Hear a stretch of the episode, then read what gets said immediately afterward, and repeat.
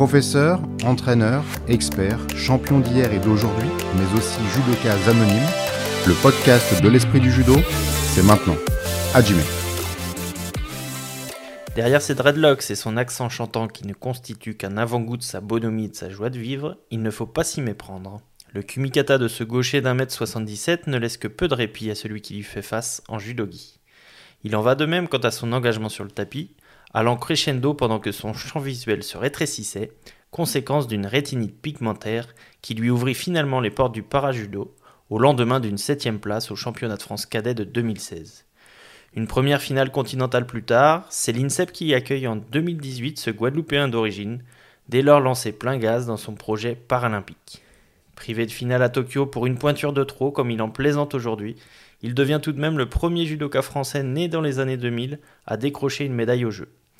Pour passer alors dans deux ans et demi à Paris, il connaît déjà les ingrédients de la recette, qu'il expérimente au quotidien auprès de combattants valides au cœur du bois de Vincennes, comme sur les tatamis de l'AS Bourg-la-Reine. Journaliste en formation, il nous fait l'honneur de rejoindre l'équipe de l'Esprit du Judo pour cette Olympiade qui s'annonce aussi courte qu'excitante, avant le grand rendez-vous parisien. Avec l'envie d'emporter tout le monde dans son sillage, celui d'un jeune à la cool, sans prise de tête. Bonjour Elios Lechumanaya. Voilà plus de 4 mois que tu as immobilisé pour la gloire le Kazakhstanais Amenzol lors du combat pour le bronze paralympique à Tokyo. Quel souvenir tu gardes de, cette journée? Euh, Un bon souvenir, malgré tout. Euh, malgré le fait que, j'ambitionnais évidemment de gagner, mais non, je garde un super souvenir de, cette journée et même de, de ces jeux. C'était mes premiers et ouais non c'était un rêve éveillé comme j'aime bien dire le moment où je, je, le combat se termine, l'arbitre dit bon en place de 3, genre je pense que ça va rester grave et très longtemps dans ma tête. Et, euh, et ouais, au début j'ai du mal à y croire et, et après je réalise et je fais putain c'est génial. Enfin je, je...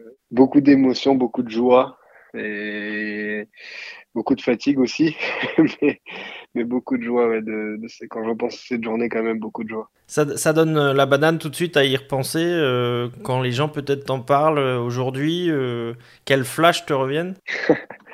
Oui, forcément. Euh, ça, je pense que ça s'entend peut-être dans ma voix, mais ouais, je suis, quand j'en parle, je suis, ouais, je suis super content. Après, euh, c'est paradoxal, mais le, premier flash qui, qui, me revient, je pense que c'est quand je perds euh, en demi-finale. Mais rapidement derrière, c'est euh, la place de 3 qui revient. Je, je, le combat, je l'ai par cœur en tête quasiment. Les flashs de joie sont, sont plus longs que la, la, la défaite. Du coup, ouais, non, je trouve pas les mots. mais ouais, non, c'est quand j'y repense, c'est ce que je dis, je suis, je suis joyeux, j'ai le sourire et, j'espère que ça va être pareil, même mieux en 2024. Alors d'ici là, euh, bon, il y, a eu, y a eu ce retour, euh, ce retour en France. On t'avait croisé quelques heures euh, seulement après sur le champ de Mars. il y avait encore toute l'effervescence autour de la médaille. Depuis, j'imagine les choses se sont un peu tassées. Comment s'est passé le retour au, au quotidien?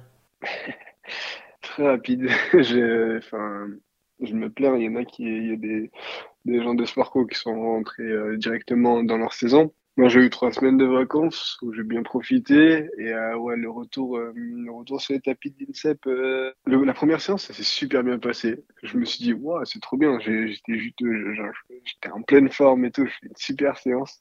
Par contre, le reste de la semaine, ça a été très dur. le contre-coup, il a été instantané. Et ben là, on a repris le rythme petit à petit. Je pense qu'on a mis quelques semaines à reprendre le rythme. La première compétition s'est très mal passée. C'était les qualifications pour les premières divisions. Et ensuite, on a fait des équipes, mais bon, ça, ça s'est pas super bien passé. Et là, j'ai eu une ou deux semaines de pause et on est reparti directement sur, sur d'autres tournois, sur d'autres petits tournois et les premières divisions. J'ai eu la chance d'avoir un hors quota où bah, je, je suis reparti bah, sur, sur une, une bonne pente, une bonne dynamique. Je gagne euh, les tournois et, aux premières div, euh, bah, je trouve que je fais une bonne compète malgré tout. Du coup, ouais, non, ça a été assez, satisfaisant cette fin d'année 2021. Est-ce que les, bah, tes partenaires, le leur, leur approche avait changé? Parce qu'ils avaient quand même dans les mains un, médaillé paralympique. Est-ce que, est-ce que tu, as senti des changements autour de toi ou pas? Non, non, bah c'est, ça serait bizarre, je trouve, euh, l'inverse. Moi, que j'ai un champion olympique, paralympique ou, euh, ou un mec qui a un niveau euh, départemental, on va dire, pour prendre l'extrême, euh, bah, je vais faire, je vais m'adapter peut-être un peu, mais sinon après je vais, je vais faire judo pareil et ouais non. Je... Le, le judo là, est-ce que tu vois, tu, ça, cette petite période de, de, coupure, ces trois semaines de vacances, ça t'a manqué? T'avais hâte de reprendre? Tu avais besoin de souffler? Comment, comment tu, tu étais à cette reprise? J'avais besoin de souffler un peu. Euh, J'aurais bien pris un peu plus, mais bon, comme euh, il y avait les équipes qui arrivaient et tout, il fallait que je sois là pour le club. Du coup, j'ai repris, ouais, euh, début octobre, je crois. Je devais reprendre une semaine plus tôt, mais je, me suis dit, oh, on va prendre une semaine de plus. J'étais euh, assez fatigué ouais, quand je suis arrivé sur les vacances. J'étais, j'étais bien crevé. Et euh, les deux semaines de coupure, euh, ça m'a fait du bien mentalement. Après, physiquement, ben là, faut, faut reprendre les rythmes. Bon, ça, ça se fait assez rapidement, mais bon, euh, voilà. Et, euh, et, on va voir. Euh, enfin, là, ça repart cette semaine. Là, on a les, les équipes à nouveau. Et, ensuite, on verra les prochaines échéances. Le fait de, de continuer en parallèle de, de, la carrière paralympique en, valide, ça permet de rester connecté à la pratique au final, euh, toi, quand tu es sur le tapis, euh, on voit, on voit pas, on voit pas la différence, c'est ça ta, déficience visuelle euh, s'évapore une fois que c'est parti? Ça s'évapore pas totalement, ça serait bien, mais je, galère. Enfin, ça, se voit quand même. Enfin, moi, je le, je le ressens que j'ai de grosses difficultés sur le Kumikata. Après, bah oui, c'est pour moi c'est super important de, de garder la pratique valide parce que ben, le niveau quand même il est, il est beaucoup plus fort. Et euh, du coup ben, ça permet de progresser euh, et c'est super important pour moi de garder les deux. Et après c'est ça me permet de me jauger en fonction ben, de, de mes adversaires que j'affronte en entraînement. Si je les prends en compétition je vois à peu près où j'en suis euh, ce qui manque ce que j'ai bien et tout. Du coup non c'est important pour moi de de faire le double, la, la, double pratique valide et paralympique. Comment, comment se porte le, le para-judo en France? Vous étiez, vous étiez seulement trois euh, qualifiés à Tokyo. Il euh, y a une nouvelle génération qui est, qui est en, en, passe d'arriver sur, sur la scène en senior? Ouais, ouais, on est, là on n'était que trois à Tokyo, c'est vrai. Bon, après on fait deux médailles sur trois, c'est pas mal. Et, euh, et, une place de 5, du coup c'est même un très bon résultat. Après, là, ouais, on a les, il y a une équipe euh, de jeunes qui arrive avec euh, des légers, euh, 60, 66. On a des 73 qui étaient déjà là, comme Loïs Léger, qui était pas très loin de pour aller à Tokyo, mais il manquait encore un peu. Et ensuite, on a d'anciens, on va dire, qui reviennent. On va voir ce que ce qu'on peut faire. Mais là, on a on a un bon petit groupe. Euh, il y avait un stage pendant les vacances là de, de Noël du 27 au 30 à Toulouse où je n'étais pas, mais bon, j'ai eu, je gardais le contact et tout, et ouais, non, ils étaient assez nombreux. Je pense qu'ils étaient une bonne grosse dizaine, je pense, euh, au stage. Et non, c'est top. Après, le, notre gros problème, c'est que bah, on, a une, on peut avoir une grosse équipe masculine maintenant, et il manque plus qu'à recruter des filles, je pense. Mais mais sinon, là, je pense que pour Paris, on peut avoir une bonne équipe. Il y a pourtant euh, une, une porte-drapeau de, de, poids avec Sandrine qui a pu montrer la voie. Ça, ça devrait motiver. Ça, ça, devrait en motiver certaines. Toi, est-ce que bah, tu as, tu vas, tu t'attends à avoir un rôle en tant que bah, médaillé à Tokyo euh, avec cette nouvelle génération. Euh, tu es encore tout jeune, il faut le rappeler. Tu, tu, es né en 2000. Euh, Est-ce que toi, tu, tu, te sens la responsabilité d'être un peu le, le grand frère? Ben, Oui, bien sûr. Je peux, s'il y a besoin d'aide ou quoi, euh, voilà. Après, dans la vie de tous les jours, ben, les gens, s'ils si, veulent, s'ils ont besoin de conseils ou quoi, je suis là. Mais bon, je, je, j'aime pas trop me mêler de, de, la vie des autres. Du coup, c'est pas moi qui va aller vers eux. Après, s'il y a besoin d'échanger ou quoi, ben, bien sûr qu'on peut être là. Après, euh, Sandrine, elle, grâce à un forcing euh, effectué par ma part, beaucoup, sera toujours là dans l'équipe jusqu'en 2024 au minimum. Du coup, bah voilà, elle c'est la, la grande championne, c'est la, la maman, comme on l'appelle. Du coup, elle pourra, elle sera de meilleurs conseils que moi, je pense. Nathan, qui a la même expérience que moi, euh, sera aussi là. Mais ouais, si, si besoin, je, je, serai là évidemment pour, pour, les, pour les autres. Tu nous annonces quand même en exclu que, que Sandrine rempile alors Ah, je pensais qu'elle avait annoncé publiquement. elle laissait un petit, un petit temps, un peu de suspense, mais tout le monde l'attend à Paris. C'est pas sûr, c'est pas sûr, c'est pas sûr. bon, d'ici là, euh, tu, vas, tu as accepté de nous raconter ton quotidien jusqu'à ces Jeux de Paris euh, dans le magazine. C'est, on te remercie déjà. Euh. à quoi tu t'attends sur, sur cette période qui va aller finalement très vite? On est déjà en janvier 2022, août 2024 arrive très très vite déjà. C'est ça. En mars, normalement, on part en Égypte pour la première compétition, si j'ai bien compris, qui va marquer des points.